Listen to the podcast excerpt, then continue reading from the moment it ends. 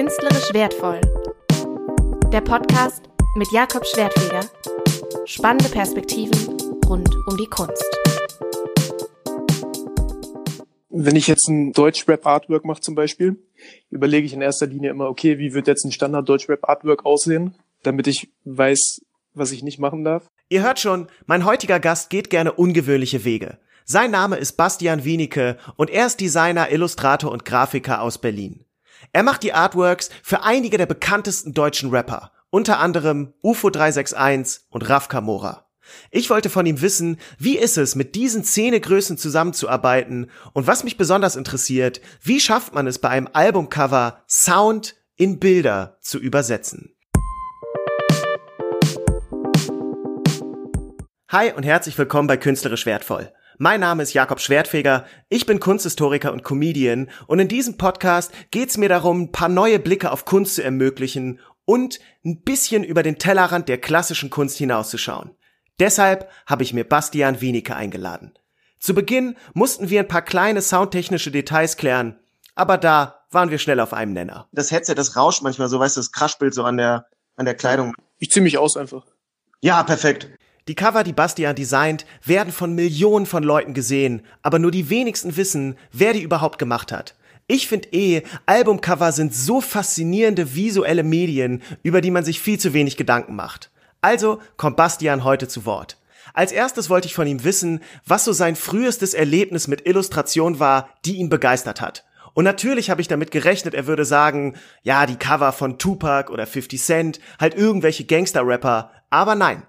Es war das Kinderbuch Patterson und Findus. Da sind ja überall immer auf jeder Seite sind irgendwie so noch, noch so kleine Side-Stories von diesen kleinen Männchen, die irgendwo rumkraxeln und ein Haus bauen oder sich kloppen oder irgendwie sowas. Und das fand ich super. Ein ziemlich unerwarteter erster Einfluss. Als Kind hat Bastian sowieso viel gezeichnet, war viel kreativ und dann ging die Sache mit Hip-Hop los. Irgendwann mit 13, glaube ich, habe ich angefangen zu rappen Genau, da hat es dann angefangen mit sich selber Logos machen und für seine Kumpels und äh, Cover für Mixtapes und sowas. Mir ging's tatsächlich sehr ähnlich. Ich habe auch mit 13 angefangen zu rappen und heute bin ich einfach unfassbar dankbar dafür, dass wir damals nur auf Tape aufgenommen haben und nichts davon irgendwie im Internet gelandet ist. Das war nämlich nicht gut. Ich gebe euch mal ein Beispiel. Ich zitiere mein 13-jähriges Ich. Ich gehe nicht zum Dealer und hol mir Tequila, ich stehe am Rand, ja. Und trink Fanta. Ich glaube, damit ist alles gesagt. Wie kamst du denn dann dazu, Artwork besonders für Rapper zu machen? Rapper brauchten halt einfach immer was. Also ich hatte immer irgendwelche Rapper in meinem Freundeskreis, die irgendwie Mucke gemacht haben. Und für die war ich dann immer irgendwie der erste Ansprechpartner, weil ich da irgendwie in den Kreisen, da war ich immer der Einzige irgendwie, der das auch gemacht hat und deswegen sind alle immer zu mir gekommen. So ging es dann Schritt für Schritt weiter. Immer mehr Rapper, ab und zu auch ein paar größere Namen und dann ist Bastian nach Berlin gegangen und hat an der Universität der Künste Illustration studiert. Also nach dem Studium wusste ich auch noch gar nicht genau, was ich machen sollte. Und deswegen war ich sowieso kurz ein bisschen am, am struggeln und hatte irgendwie nicht so wirklich den Plan, wie es jetzt weitergeht. Und dann hat Shea aber jemanden gesucht als Assistenz. Die Rede ist hier von Shehat Abdallah, einem ziemlich angesagten Typen, wenn es um so Sachen geht wie Videos oder Grafiken. Durch ihn machte Bastian seine ersten Designs für größere Künstler wie Haftbefehl oder Contra K. Und da hat er gemerkt, langsam geht's bergauf. Der Job, den du eigentlich immer haben wolltest, der ist gar nicht so weit entfernt, weil die Leute, die das jetzt gerade machen, sind eigentlich genauso wie du. Heute arbeitet Bastian mit so viel bekannten Leuten zusammen, dass er extra nachgucken musste, als ich ihn gefragt habe, mit wem er schon Projekte gemacht hat. Kommen wir also mal konkret auf seine Arbeit zu sprechen. Welchen Stellenwert haben generell so Albumcovers für dich? Schon großen. Ich finde, wenn man jetzt einem, einem Cover oder einem Artwork irgendwie ein bisschen Ideenlosigkeit ansieht, dann stuft es halt doch irgendwie, finde ich, so den, den Wert der Musik im Zusammenhang jetzt als komplettes Album irgendwie herab.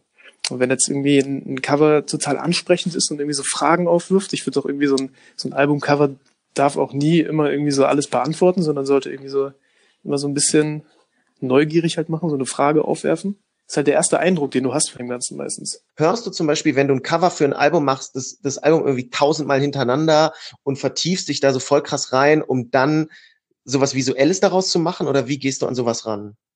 Also ich habe, glaube ich, immer am Anfang irgendwie so eine starke Phase, wo ich das dann, wo ich es wo ich's wirklich fast tot höre. Und das ist dann zum Beispiel, dann laufe ich irgendwie abends viel rum, höre mir die Mucke an und gucke erstmal, was ich für Ideen habe, für Bilder im Kopf. Dann skizziere ich ein bisschen und wenn ich das dann skizziere, dann versuche ich mich quasi so ein bisschen an den Mut zu erinnern, den ich hatte, als ich die Musik gehört habe. Was dabei herauskommt, sind häufig ungewöhnliche Ideen und Looks, die nicht dem Standard entsprechen. Dass Bastian sich für eine Kunstrichtung besonders interessiert, wundert mich daher nicht wirklich. Ich mag eigentlich Surrealismus, mag ich immer super gerne.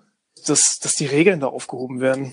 Also ich finde ich finde den, den Aspekt daran interessant, dass man einfach versucht, freien Lauf zu lassen und auch ein bisschen guckt, wo es hingeht und auch irgendwie so dieses total subjektive Verarbeiten. Im Surrealismus ging's viel um das Unbewusste. Häufig sind die Bilder sehr absurd und sehen so aus, als kämen sie direkt aus einem Traum. Zum Beispiel diese fließenden Uhren von Salvador Dali.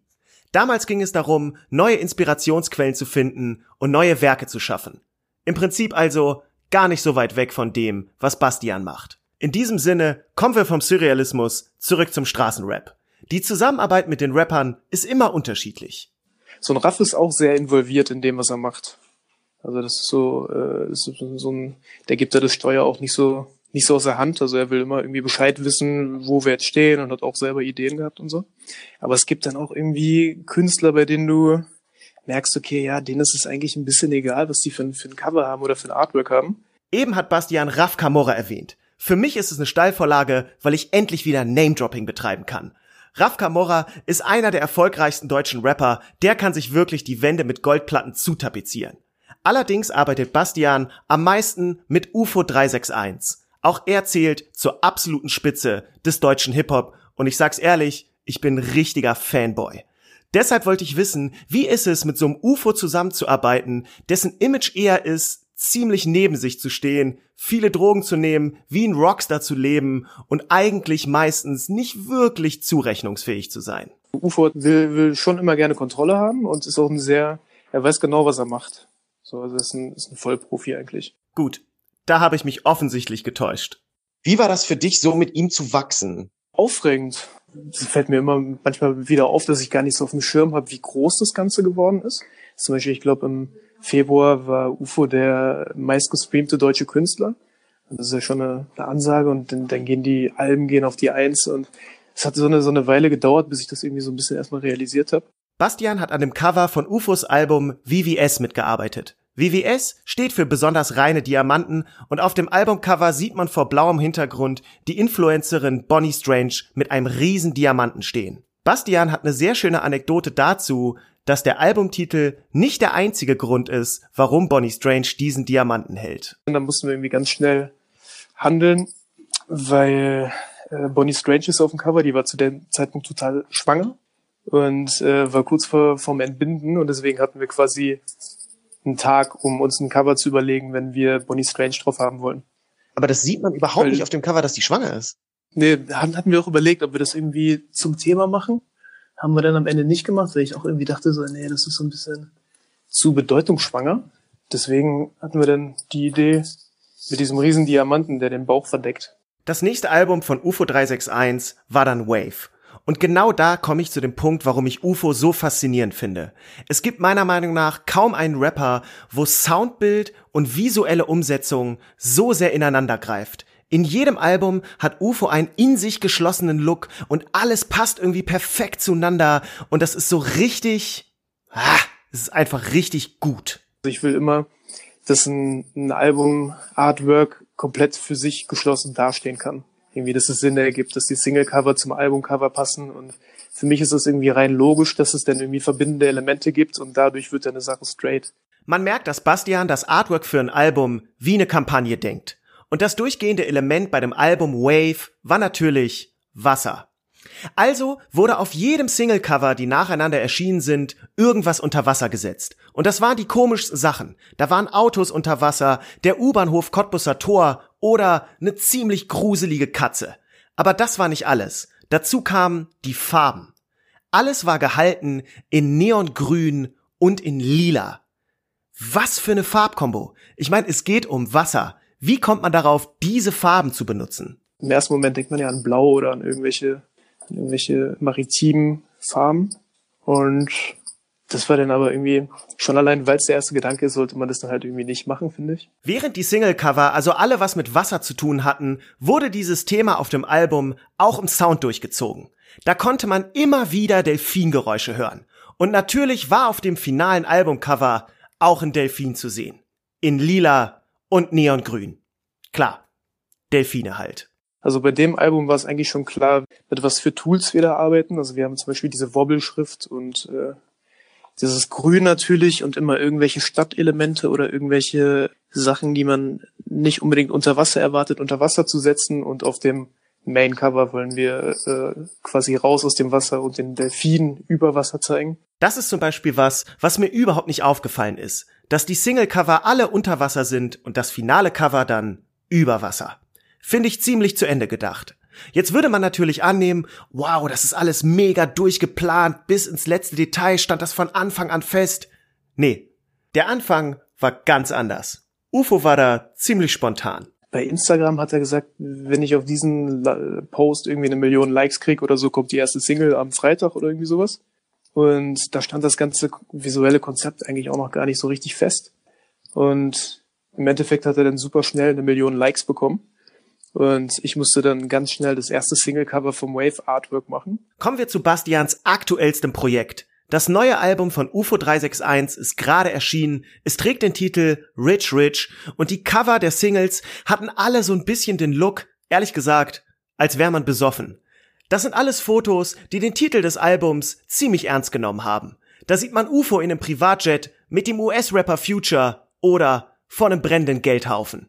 Halt alles sehr bodenständige Motive. Die Fotos sehen so aus, als hätte man das gleiche Bild zweimal übereinander gelegt und dann leicht verschoben. So, als würde man alles doppelt sehen. Und ich habe immer so versucht, ein bisschen, ein bisschen eine Doppelung reinzubringen.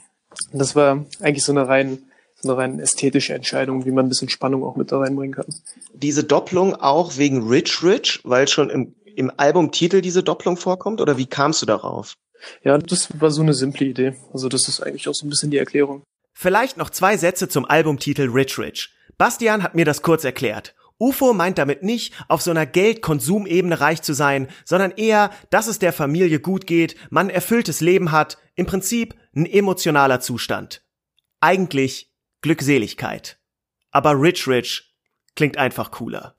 Bastian hat sich in seinem Design davon auch inspirieren lassen das fand ich dann immer ganz gut, dass man irgendwie so ein bisschen diese Zerrüttetheit zwischen Reichtum und Prunk und eigentlich unnötigen Luxussymbolen und Statussymbolen, dass man da dann trotzdem noch irgendwie dieses, dieses innere, ein bisschen im Gegensatz dazu stehende hat. Bastian macht seine Artworks wirklich mit Sinn und Verstand und vor allem mit Leidenschaft. 90 Prozent der Zeit fühlt es sich nicht an wie ein Job. Ich mache auch öfter mal am Wochenende nicht frei, und mir fehlt das Wochenende nicht, weil ich irgendwie, ich hätte sonst eh nichts anderes gemacht, wenn ich jetzt zu Hause wäre.